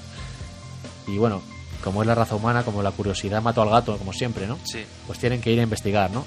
Eh, ¿Qué pasa? Que esta estrella se encuentra a mil y pico años luz, eh, una distancia a la que todavía no llegan los agujeros de gusano de la, de la humanidad, porque esto va avanzando por fases, ahora mismo están en la fase 3, y tienen que, se ven en la tesitura de que tienen que construir eh, una nave espacial, ¿no? Para ir allí. Una nave espacial que además desarrollan una tecnología muy curiosa, ¿no? Que no es una nave espacial al uso, sino que, que- que se mueve a través de todos esos años luz utilizando la propia tecnología de los agujeros de gusano, pero aplicada a- a- Al espacio. al espacio, ¿no? Sí, porque no controlan, no, no tienen capacidad de, de viajar. Aparte, viaja, es una nave que viaja muy lenta. Porque tiene que abrir un agujero de gusano, entra al agujero, sales del agujero. Que estás a lo mejor a dos años luz, pues vuelves a abrir otro. Son, no son, no, la tecnología del agujero de gusano la tienen así un poco controlada, pero no para naves espaciales. Claro, no, pero a partir de que ocurre esto empiezan a desarrollarla y luego al final de lo- del libro y del segundo libro ya controlan esa tecnología de una manera brutal, ¿no? Sí, sí. porque va- van desarrollando cada vez naves mejores. Eh, entonces, la forma de viajar eh, a través de grandes distancias de estas naves es, pues, por hacer un símil con el, con el hiperespacio de toda la vida, ¿no? Y, y la velocidad de la luz. O sea, el- ellos abren un agujero de gusano en el que entra la nave y, y la nave sale, pues, X años luz más adelante, ¿no? Algo así podría ser. Sí, sí, creo que es motores VLC, motor VLC que eso te permite abrir agujeros pequeños. Sí, sí. Claro, entonces a lo mejor en recorrer los mil años luz de distancia que les separan de Dyson Alpha, pues se emplean varios meses, ¿no? Hasta Sí, que llegan allí. Tardan bastante tiempo, la verdad. en Entonces, bueno, pues crean esta nave que la denominan, la llaman segunda oportunidad y mandan una expedición allí a Dyson Alpha a ver qué es aquello. ¿Qué ocurre? Pues bueno, como os podéis imaginar, ¿Qué ocurre? Nada, de- nada del otro mundo. El libro que, se te... abre- abren la caja de Pandora, ¿no? ¿no? Tampoco vamos a dar detalles excesivamente porque lo que queremos es animar a nuestros lectores Sí. a que se los lean, ¿no? Abren la caja de Pandora y lo que encuentran allí dentro, pues eh, supone una amenaza contra la propia raza humana, ¿no? Eh, la raza humana se enfrenta a la extinción propiamente dicha, ¿no? Literal. Eh, ¿Y qué ocurre? Pues, ¿a cuento de qué venía todo esto? Pues a que estamos. Eh, se ven inmersos en una guerra. En una guerra que tienen que luchar sin ejército y sin flota, ¿no? Sin flota de naves. Eh, empiezan a toda leche a construir naves espaciales, a mejorar su tecnología de naves espaciales. y hay un detalle muy curioso que a mí me llama la atención en este sentido.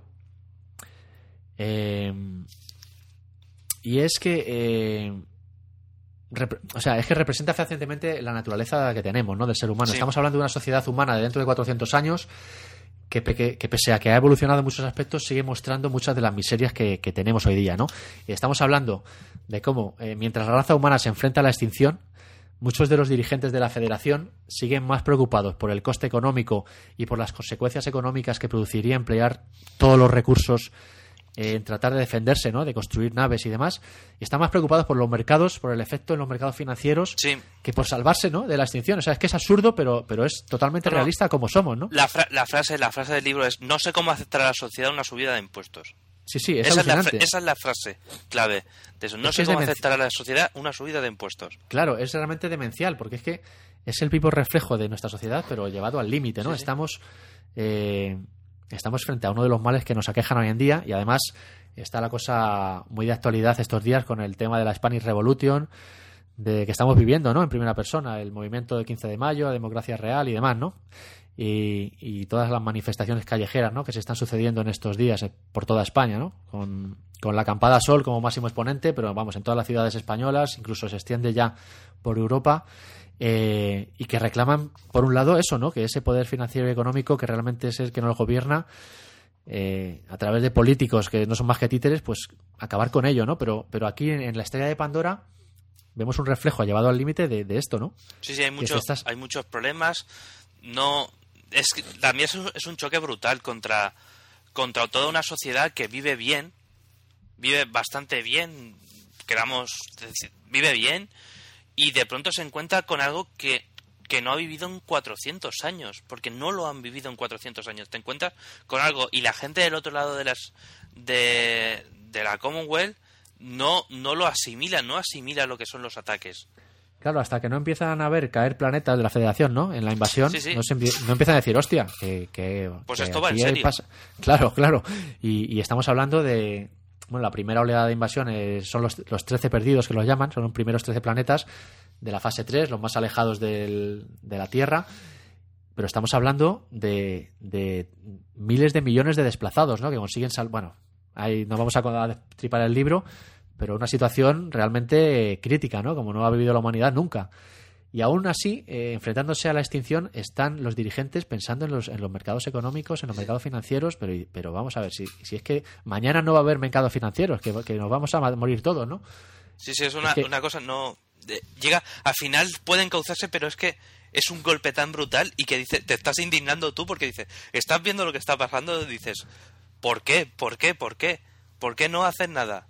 No, pero es que es un reflejo de, la sociedad que nos rige, ¿no? evidentemente llevada al límite, ¿no? Eh, que nos llevada al límite que nos permite la ciencia ficción, ¿no? Además yo siempre lo digo, es una de las grandezas de la ciencia ficción, ¿no? Que permite llevar eh, a situaciones extremas eh, la naturaleza humana, ¿no?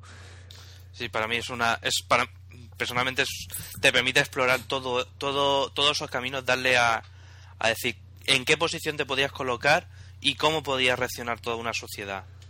Para mm. mí es lo para, mí es la grandeza de la ciencia ficción. Yo que me encanta la ciencia ficción, entonces es la grandeza de mm. que tiene que tiene esto.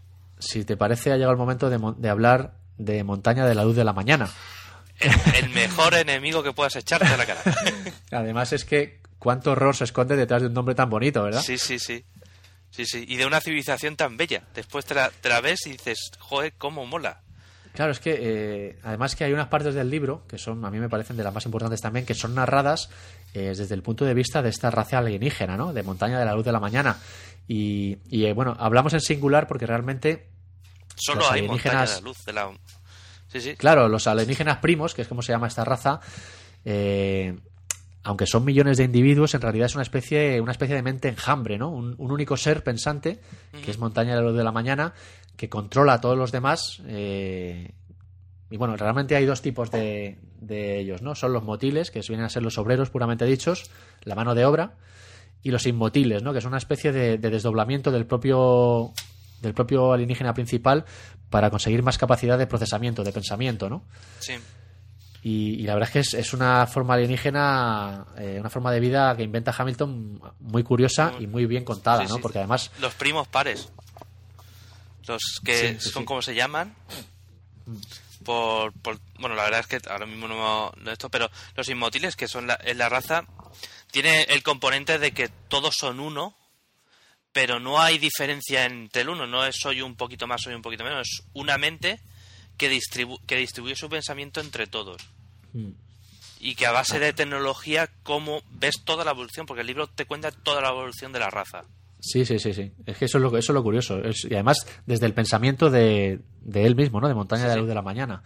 y te lo cuenta desde su punto de vista de, de, y de su forma de ver las cosas, de su forma de afrontar la vida y además podemos ver que es una forma de afrontar la vida diametralmente opuesta a la, a la de la raza humana, ¿no? Es una mente carente de cualquier tipo de empatía, de cualquier sentimiento, imposible razonar con él y su única motivación es expandirse, expandirse y expandirse sin límite y exterminar cualquier otra forma de vida distinta a la suya, ¿no? A, la cual ve como una amenaza, ¿no? No concibe eh, no concibe ninguna de las de ninguna de las maneras poder coexistir en la galaxia con otra forma de vida pacíficamente, ¿no? Aparte se, se ve porque los inmotiles, que es esta raza, es esta, esta raza, pero mmm, hay dentro de la misma raza hay no diferentes facciones, pero cada inmotil cuando se une genera, se genera su propia colonia, pero otro genera su otra propia colonia que es diferente. Entonces ves el choque entre culturas de los propios inmotiles. Se, se, pueden llegar a enfrentar entre ellos, claro. Sí, sí, no. Si tienen unos enfrentamientos que pueden sí, ser. Bueno, la verdad es que el, cómo lo narra el libro, la verdad es que es, es, interesante, es muy interesante. Esta parte también es muy interesante. Y bueno, esto es a lo que se enfrenta la raza humana, ¿no? A la extinción total, porque estás tienes enfrente a alguien que no va a razonar contigo y que no va a parar hasta que no te, te pisotee por completo, ¿no? Eh, sí, y bueno, se pues... puede llamar. Hay un. Hay, no sé si, si te has leído Ender. Sí, sí. Hay, hay, eh, a esta raza se puede conocer como Baresle. Sí, sí, sí. Ese, ese, esa categorización que hace el juego de Ender de, de las razas es algo interesante. Una raza que no puedes comunicarte con ella, no tienes posibilidad, entonces te ves abocada a una guerra por la propia incapacidad de comunicarte con ellos. Por la propia supervivencia, además, uh -huh. porque es que no, no, no tienes otra. Eh, bueno, pues nada, y la verdad es que es una lectura, una lectura muy recomendable. Además, la estrella de Pandora, que es la primera parte, como decíamos, termina casi casi pues con las espadas en alto, ¿no? Con un enorme cliffhanger que nos hace abalanzarnos sobre la segunda parte, Judas desencadenado, si tenemos la suerte de tenerlo al lado, ¿no? Si no, no nos comeríamos las uñas hasta que consigamos hacernos con él. Yo me lo comí durante seis meses. seis meses de agonía fueron, fueron inmensos. Aparte es que este libro no lo conocía y en Madrid, fue en Madrid donde lo compré, en, la, en, la, en pleno centro de Madrid, en la casa del libro, cuando ya vas a pagar las cosas y es esto, miras y dices Hamilton y un libro que no tengo, pues tendré que comprarlo. Esto, esto es garantía de, de que me va a gustar. Y la verdad es que es una es, es un libro que yo desde que me lo compré, de que me leí el primero al segundo, pasaron seis meses y es que no podía, no podía conmigo mismo. La verdad que sí, es una. Yo me alegro de que me lo recomendaras, de verdad que te estoy agradecido. Y bueno, ahora nosotros vamos a intentar recomendárselo a todos nuestros oyentes que se animen a, a hincarle el diente, porque a todo el que le guste la ciencia ficción, eh, sin duda, sin duda no tiene este desperdicio. Además, es una ciencia ficción que, como hemos dicho, bueno, pues es, es engloba, metemos en el, en el género de la space opera pero toda esta innovación tecnológica que despliega Hamilton en su obra, de la que ya hemos hablado, y toda la justificación que intenta darle, ¿no? Eh, hace de estos libros, bajo mi punto de vista, una nueva forma ¿no? de entender el space opera, en contraposición al space opera más clásico y que únicamente está basado pues, en la mera aventura espacial. ¿no? Eh, en definitiva, pues bueno, eh, estamos eh, ante una obra en la que Hamilton consigue con creces, a mi entender, pues una de las labores fundamentales de la ciencia ficción, ¿no? que es la creación de un universo futuro con el detalle, eh, la complejidad y las dimensiones de uno real, ¿no? Una obra con mucha calidad y ya resumiendo, resumiendo un poco, ¿no? Con varias tramas e intrigas políticas, económicas y, y policíacas muy bien encauzadas, con un ritmo que acelera y frena cuando la, la acción lo requiere y tramas pues que confluyen hacia un hilo principal, ¿no? Que es eh, todo este tema de la, de la barrera de Dyson y, y el enfrentamiento que, con, con, la extinción, ¿no? Y todo eh, lo que eh, ocurre con ella y todos los planteamientos que, que aparecen dentro de, mm. del libro, los, los problemas morales incluso de algunos de algunos personajes, de algunos personajes o la utilización de, de unos personajes a otros de manera grotesca en cuanto al uso mm. que hace algunas personas para llevarlas a, al límite o para manipularlas incluso. Sí. Sí, además sin duda un gran abanico de personajes y, y, también de situaciones que bueno, que pese a los dispares que resultan, pues acaban casi formando un todo, ¿no? Que sirve que además sirve como contrapunto de la otra parte importante de la novela, que es la confrontación bélica por la supervivencia, ¿no? que de la que ya hemos hablado. Eh, pero que ni mucho menos, a mi entender, es lo más relevante de la obra, ¿no? Esta confrontación bélica, sino todo lo demás, ¿no? La sociedad que nos describe, el universo realista que nos cuenta, bueno, una serie de, cosas, ¿no?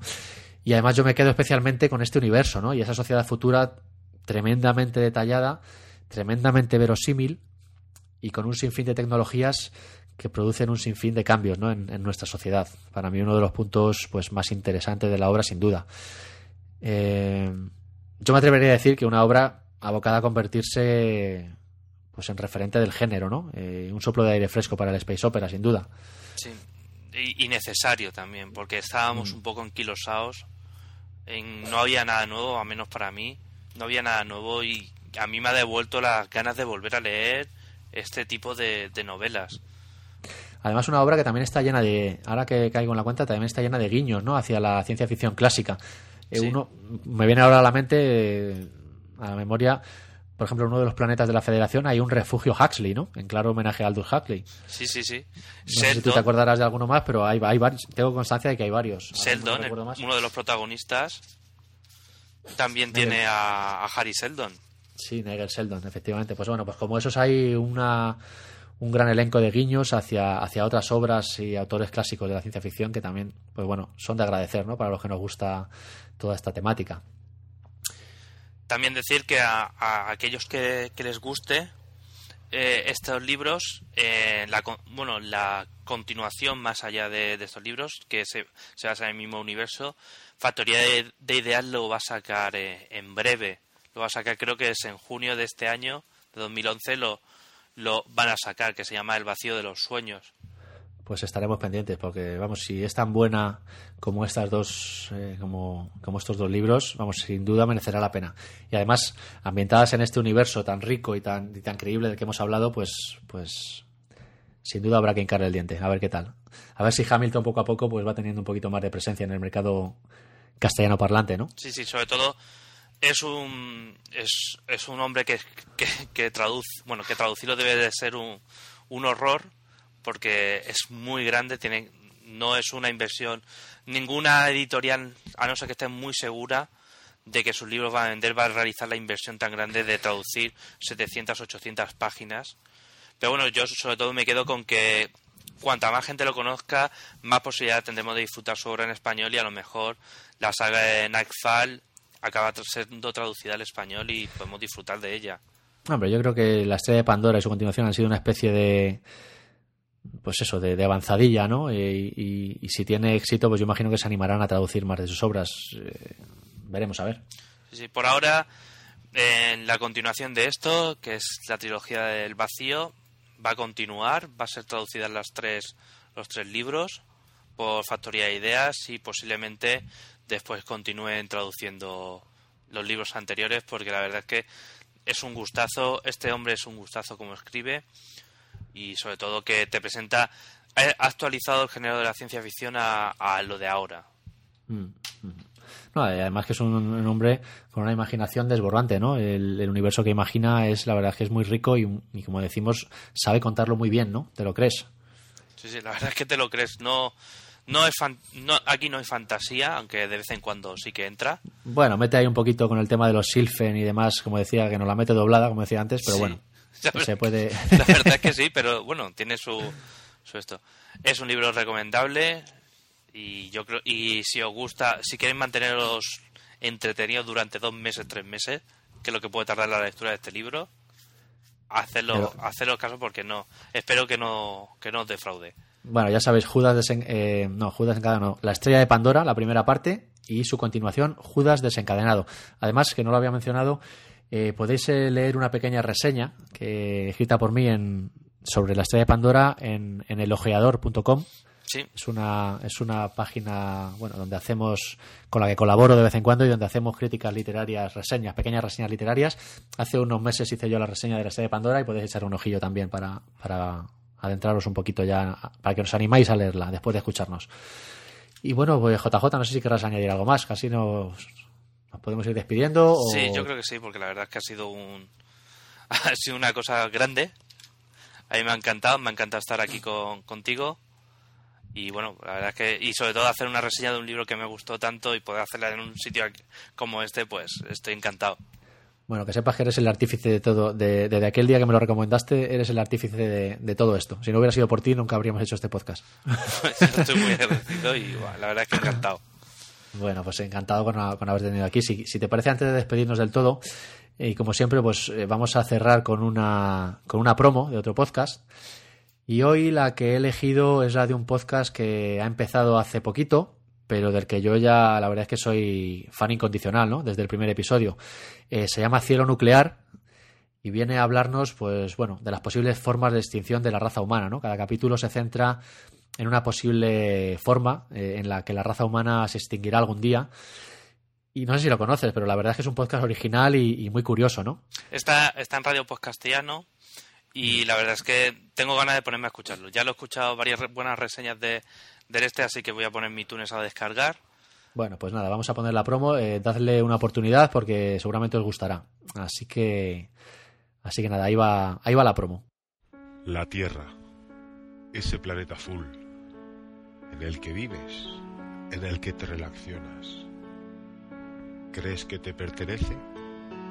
Puedes pasar de esto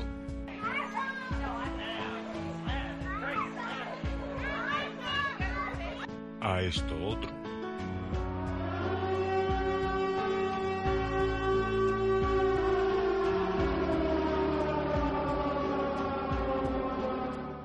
Lo que cae un meteorito, se desata una guerra mundial, viene una pandemia, infertilidad entre las mujeres, ataque ciberterrorista. Porque la Tierra no te pertenece. http www.cielo-nuclear.blogspot.com Síguenos. ¿Ya están todas? Nah. Cambio del clima, acercamiento del Sol, giro de la corteza terrestre, enfriamiento del núcleo terráqueo. Cielo nuclear.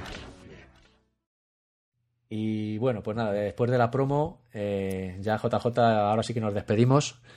Mm. Y lo dicho, un placer. Eh, muchas gracias por haber compartido este ratito conmigo de charla.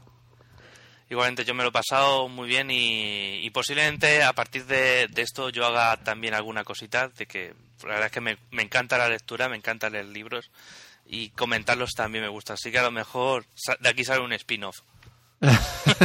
pues nada, estaremos pendientes. Estaremos pendientes, seguro que será interesante. Y bueno, pues nada, ha llegado el triste momento de la despedida. Eh, espero que solo sea hasta el próximo episodio. Y como siempre, pues nada, os recuerdo las formas de contacto. Eh, el blog con www.labibliotecadetrantor.com, eh, nuestro email, ya sabéis, la biblioteca de Trantor, eh, tenéis el grupo de Facebook, en el que además ya somos más de 160 amigos. Muchas gracias a todos los que le habéis dado ahí al me gusta y habéis pasado a formar parte de nuestra pequeña comunidad en esta red social. y bueno, los que todavía no lo habéis hecho, pues nada, ¿a qué estáis esperando, insensatos? ¿no? Como diría Gandalf.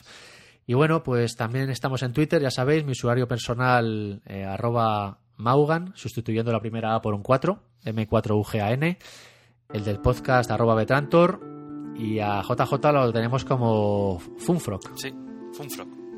Ahí en Twitter, así como suena, Funfrog, acabado en K. Eh, acabado en CK. CK.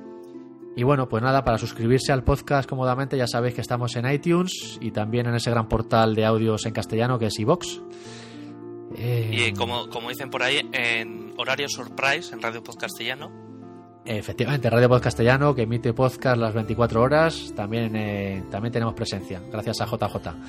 Eh, pues nada, lo dicho, un placer, muchas gracias por venir y estamos en contacto. Hasta luego. Sin más, pues nada, despedirnos y nos oímos en el próximo episodio. Un saludo a todos.